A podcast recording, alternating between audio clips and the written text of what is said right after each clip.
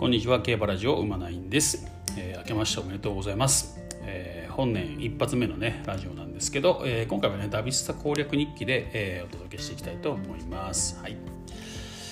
えーとねまあ、この正月ということでですね、えーまあ、通常の、まあ、競馬もね、まあ、今日もね土曜日なんですけどお休みと、うん。まあ、他のね仕事もまあ休みということなので、まあ、こダビスタチャンスだなということでですね、まあ、結構ダビスタをやってました、うん。まあ、ちょっと年末ね、えー、忙しくてあんまり進めることができなかったんですけどね、えー、ダビスタをやりまして今ね148年目までいました。はい。ちょっとね年数進んだかな？進みましたかね、まあ、牝馬を減らしてですねちょっと年数進めるというか、うん。まあ、強い馬だけレース走らせるっていうんですかね、うん。まあ、そんな感じでやっておりましたというのもまあね牝馬入れ替えっていうのもしててですね、えーと、まず一つねエイストという牝馬を買いましてですね、うんまあ、この馬からちょっと品系をね育てていこうかなということで、えー、エイストという馬をまあ、買っても買った時に結構高齢だったんですよ。9歳ぐらいだったかな、うんまあ、9歳ぐらいと高齢だったのでどどうしようかなって迷ったんですけど、まあ、とりあえず1頭でも2頭でも牝馬が生まれたらそこから無理やり、ね、伸ばしていこうと思ってですね。あの私あのリセットしてないんでね。リセットなしでやってますんで、まあ、リセットありだったら別にね9歳でも10歳でも全然関係ないと思うんですけど、うん。まあ、なしなんですけど。まあまあ多分1頭ぐらい生まれるだろうってことでね やってました。はい。で、えーと、そこから品系がね今ね何本伸びてるのかな？3本ぐらい伸びてるのかな？うん。でやってる中でですねちょっとまあ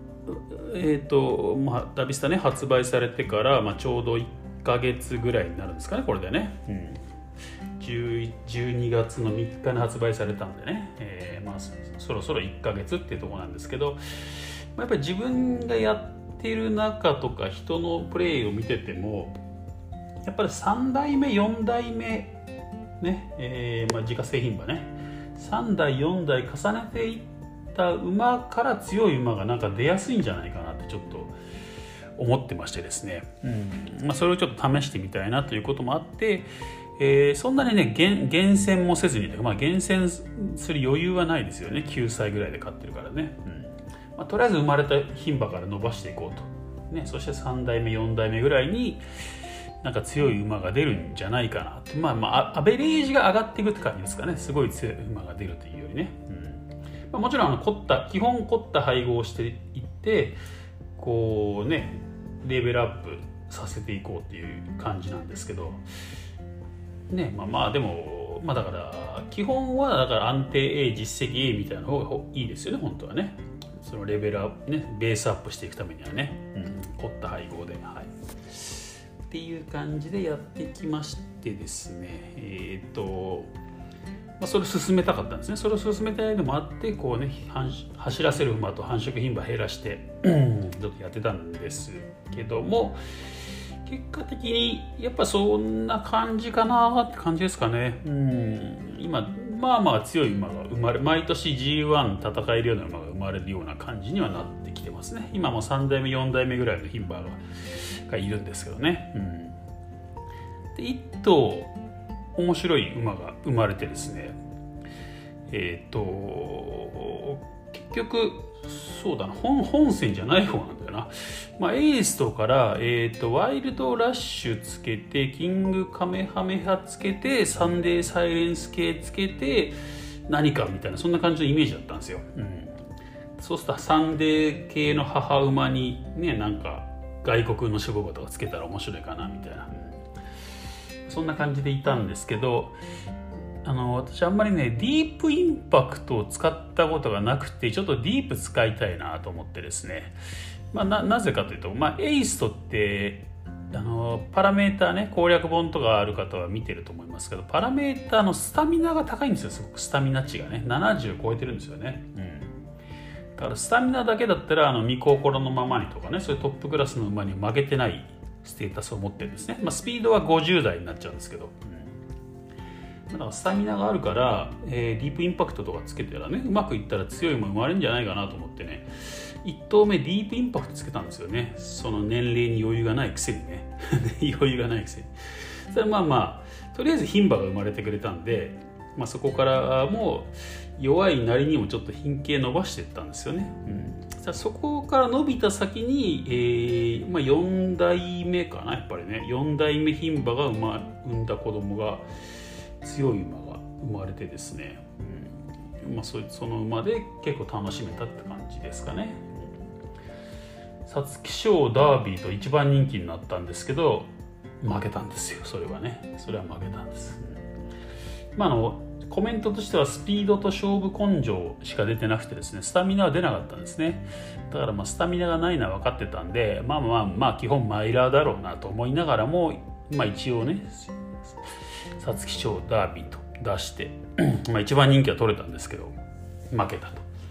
でまあまあ、一応菊花賞も走らせようかと思ってねマイル路線に行く前にですねダメ元で。そしたら菊花賞は勝ったんですよ。まあまあその間に成長したっていうのもあると思うんですけどね成長分もね。ちなみにねえー、っと早い段階からっていう活躍できそうです。早熟コメントが出たのに6月だったんですよ入球はね。だからまあ持続型だったのかもしれませんけどね。うん。それはまあピークは4歳。4歳じゃないな。3歳くれくれぐらいかなと思ってね。もしくは4歳頭ぐらいかなと思って育ってたんですけどね。そのコメントを見てね、はい、でえっ、とそうそう。で菊花賞勝ちましたと。でおもしかしたらこの馬強いかもと思ってジャパンカップに出したらえー、っとジャパンカップも勝ったんですよ。勝っちゃったんですね。はい。おおと。だから来年ね宝塚出して凱旋門を狙おうかなと思ったんだけどもなんかもうピーク過ぎただろうなって思ってですね、うん、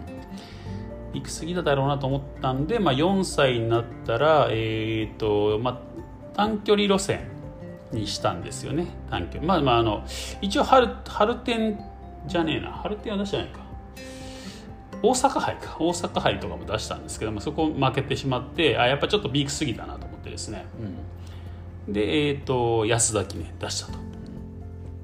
そして安田記念でですね、これはあの、ツイッターでもつぶやいたんですけどね、投稿したんですけども、グランアレグリアとかね、インディーチャンプとか出てきたんですけど、あの、一番人気になってですね、レコード勝ちしたんですよ。やっぱ、やっぱりマイラーだったんだなっていう ところでですね、はい。まあ、宝塚記念は出さずにっていう感じでしたけどね結局ね、まあ、もし出ても凱旋門出ても秋にはもう多分ねピーク落ちてるだろうと思って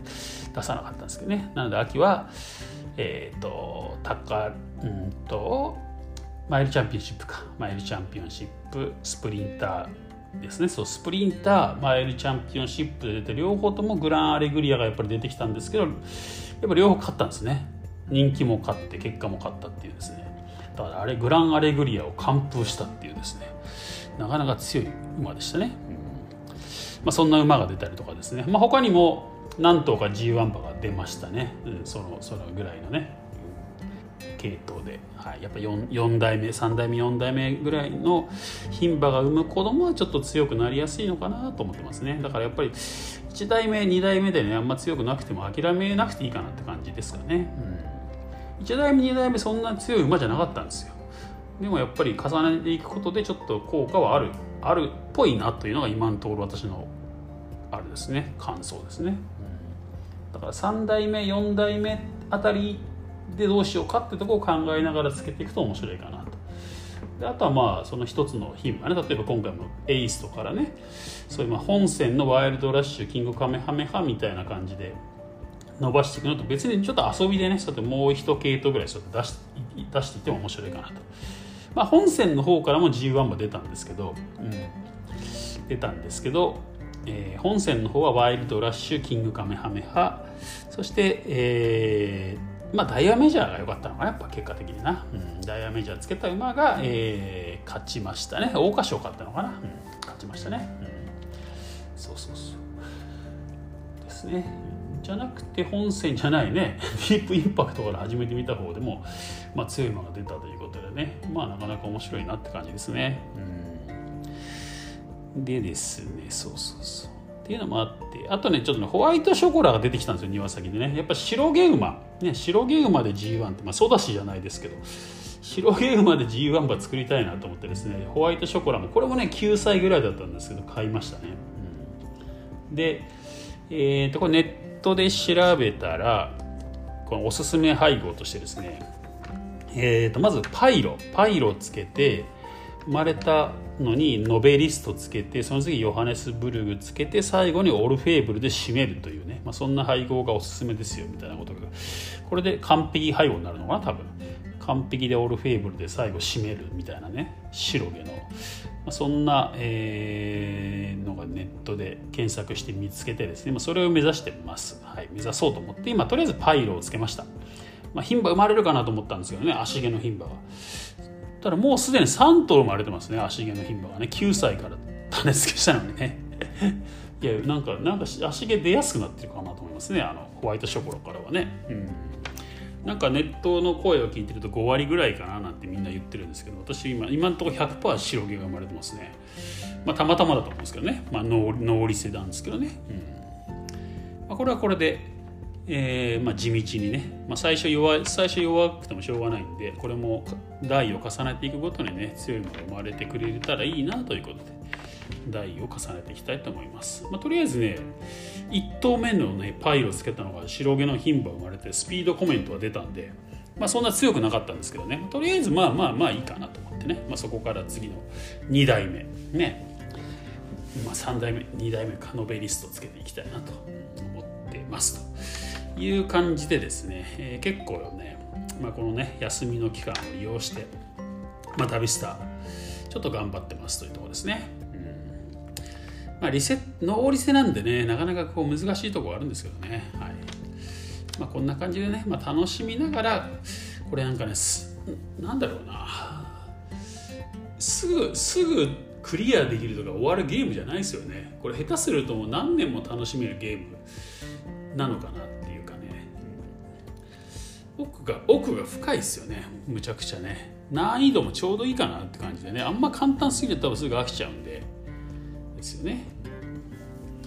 そう。でこれねダダビつくっていうのがあるんですよ。ダビスタじゃなくてね。ダービーバーを作ろうってゲームが昔あったんですけどそれを作ってる会社が今回ダビスタを作ってるんですね。依頼されてね、うん、開発依頼されて作ってるんですよ。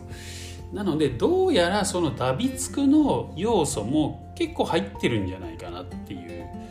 ことですね。なのでダビつくをやってた人なんかは結構いろんな攻略法を試してるみたいですねダビダビつくにあったやつね。でもねダビつくの要素かなり入ってるような気するんですよ私もね機種とかもね特にね。うん、昔のあのダビスタだったら機種の特徴って書いてあったと思うんですけどあれ書いてなくなっちゃいましたもんね今ね。書いてないのあれダビツクの真似だと思うんですよ完全に。だからやっぱり機種によって得意な戦法とかね得意な状況があるみたいなんですダビツクはね、うん、だからそういうのあるでしょうしかなりねダビツクの要素は実はまあなんだろうな隠し味というかねそんなかまあ基本ダビスタを継承してると思うんですよね。凝った配合とか完璧な配合とかそういうのってあのもうダビスターゴールドの時の、ね、理論のままだったりするみたいなんでほぼそこは受け継ぎつつも隠し味でねこのダビつくの要素が結構重要なところに入ってるみたいな感じがするんですよね。なのでねちょっとね行き詰まってる人なんかはねちょっとねダビつく5っていうのが多分一番最後出たらしいんですよ。うんダビつく5の攻略サイトなんて見るとね結構参考になることが書いてあるかなと思いますね。まあ、答えはね答、まあ、書いてあるか、まあ、多分ねその2月の頭に今度また新しい、えー、攻略本出るんですね。前書っていうのがね出るんですよ。うん。前書が出るんでそこで多分かなりのことが明らかにされていくのかなと思うんですけどね。ちょっとまあ謎の部分が多すぎますよね今作ね。せめて騎手の得意戦法ぐらいを教えてくれよって感じしますけどね。頼めないですもんねわからないとね。そんな感じでちょっと謎が多いんですけどもそこでもね2月のその攻略をね全全書っていうぐらいですけどね、うん。まあ、全書が出るとかなりそこら辺は明らかになってくるのかなって感じするんですよ。ねえーと、凱旋門賞出るやり方なんていうのはだいぶ分かってきました。今度ねちゃん、うんと、ドバイ？ドバイの招待のされ方なんていうのもいまだにちょっと謎の部分もあったりしますしね、まあ、そういうところはなんかちゃんと最初から教えてくれてもいいんじゃないかなって感じしますけどね、うん、まあまあまあいいか、まあ、攻略要素として残してあるのかもしれないですけどね。はい、まあ、そこら辺なんかもまあおそらくねその2月の本ね、本で明らかにされていくのかなと思ってますね。まあ、そういう意味ではこの1月、ね、今月っていうのはまあ手探りで楽しめる、まあ、最後のチャンスっていう感じになるのかな。うん、みんなね今のところああだこうだ好きな好きなことね言いたい放題言ってますけどね。まあまあそれが合ってたか間違ってたかっていうのはそこで答えは出るある程度出るんじゃないかなっていう感じはしますね。うん、その後はもうね本当にだから最強馬生産の戦いみたいになると思うんですよね。まあ、そんな感じでですね、まあ、最強馬生産を目指すのもダビスタの一つの楽しみだしあと私がやっぱり今後やっていきたいのはね実際の馬ですね。あのこの繁殖牝馬ねやっぱモデル牝馬っていうのがいますんでね。その実際の馬っていうのを作りながらね例えば一番の希望なんていうのはあれはねアーモンドアイのお母さんですもんね。だからそこにねロードカナロアかつけたアーモンドアイと同じ配合の馬を作って楽しむとかね、まあ、なんかそういう楽しみ方をしながら、えー、実際の、ね、馬守護馬とか繁殖牝馬とかね、うんまあ、そういうところもあの馬券に役立つ形で覚えていけたらいいかなみたいな感じですね。ね、やっぱりこのダビスタというものを通じて血統を覚えるって結構ねすごく覚えやすいと思うんですよね。うんで凝った配合っていうのもねなんとなくちょっと今私ヒントがつかめてきてですね。なんかどうやらこれ品形クロスが関係してるんじゃないかなってちょっと思ってるんですよね。品形クロス。牝馬のクロスですね要するにね、まあ、クロスとかでねインブリードっていうところ守護馬のインブリードっていうのがあるんですけど、ねそまあ、そっちの方がメインで考えられてるんですけど意外とねこのね繁殖牝馬の方のインブリードっていうのも実際の競馬界では行われてるんですよね。重視されてたりするんですよ、うん、だから例えば、えー、この凝った配合でですねあのディープインパクトとブラックタイドかが凝った配合になるっていうふうにねその血が入ってるとねお互い両どっちかにねおどっちかっていうか父と母にそう入ってるとねなるって言われてるんですがそれって結局あのお母さん一緒ですからね。あの全全兄弟ですから、うん、みたいな感じでですね、えー、まあ、それ品形クロスになってるわけですよ。だから品形クロスになってることを凝った配合って言ってるんじゃないかなまあじゃあこれ全部ちゃんと調べてないから何とも言えないんですけど。私の勝手な想像というか、うん、サドラーズ・ウェルズと,、えーと、とヌレイエフか。でもあの凝った配合になるんですけど。あれね親戚なんですよ。かなり近い親戚なんですよね、うん、だったりねだから母が母が一緒っていうか。母母が一緒っていうのはちょっと,、うん、ちょっとあれなんだけど、うん、かなり近いんですよ、まあ、そんな感じでですねそういう血統ねことを覚えたりもできますからね、うん、いやちょっと面白いなと思ってますね。なので私もだから血統の勉強も兼ねてまだね実際にいた馬を作っていくみたいな感じのことをしていったらね、まあ、ゲームも楽しみながら、まあ、競馬力っていうんですかね、うん、血統の知識も増えていくかななんてちょっと思ってます。はいまあ、そんな感じでですね、まあ、このダビスさんの方はちょっと長くね遊んでいけたらいいかななんて思っております。はいということでですね、まあ、今日ね久しぶりのダビスタ攻略日記だったんでねちょっと長くなりましたけどね、まあさすがにもうね、毎日配信するほどのネタはなくなってきてるんで、まあこんな感じでですね、まあ、ね、1週間に1回ぐらいの程度でね、ダビスタについてね、こうやって熱く語っていけたらいいかなと思ってますんでね、うん、またダビスタなんていうね、まあまあ私のこのラジオね、こうダビスタが今日、ダビスタに興味持って聞いてくれてる人も多分いると思いますんでね、いらっしゃると思いますので、まあまたダビスタっていうね、ダビスタの話するときはダビスタって入れときますんで、うん。まあ、その時また聞いていただきたいなと思ってます。あとまたね、えっ、ー、と、競馬ニュースね、まあ、声の競馬ニュースっていうのを平日。で、週末は、えー、その週の、まあ、重賞レースですね。主にね重賞レースの予想予想っていうのやってますんでね、まあ、そちらの方も合わせて聞いていただけるといいかなと思います。ということで今回は以上になります。また次回お会いしましょう。